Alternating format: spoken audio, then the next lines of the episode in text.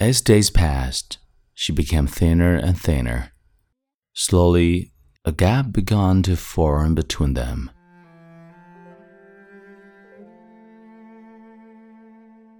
嗨，亲爱的朋友，你好，欢迎收听英语美文朗读，我是你的朋友孟非 Phoenix。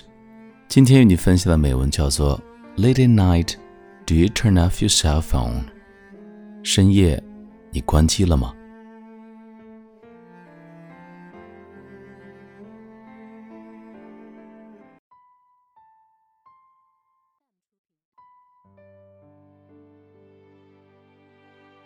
？The girl would turn her cell phone off and put it by her photo on the desk every night before going to bed.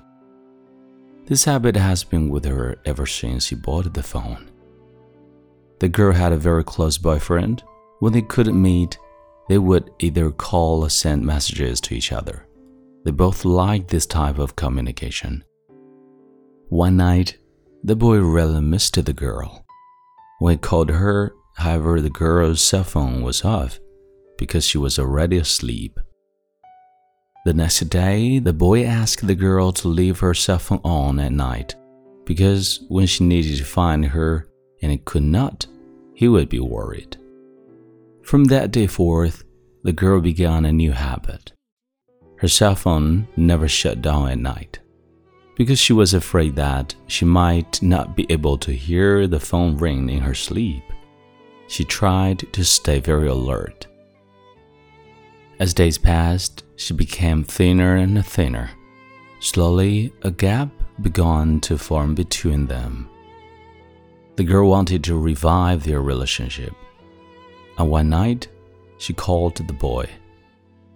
However, what she got was a sweet female voice. Sorry, the subscriber you dialed is power off. The girl knew that her love had just been turned off. After a long time, the girl had a new love, no matter how well they get along. The girl, however, refused to get married. In the girl's heart, she always remembered that boy's words in the night when the phone was power off. The girl still kept the habit of leaving her cell phone on all throughout the night but not expecting that it would rain. One night, the girl got ill. In a moment of luster, instead of calling her parents, she dialed the new boy's cell phone.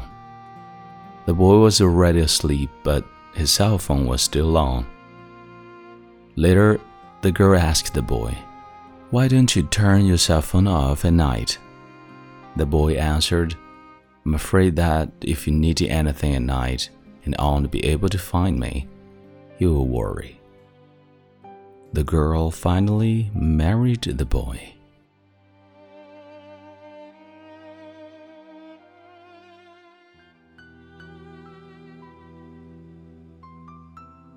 你现在收听到的是英语美文朗读。如果节目带给了你片刻宁静与温暖，欢迎你分享给更多的朋友。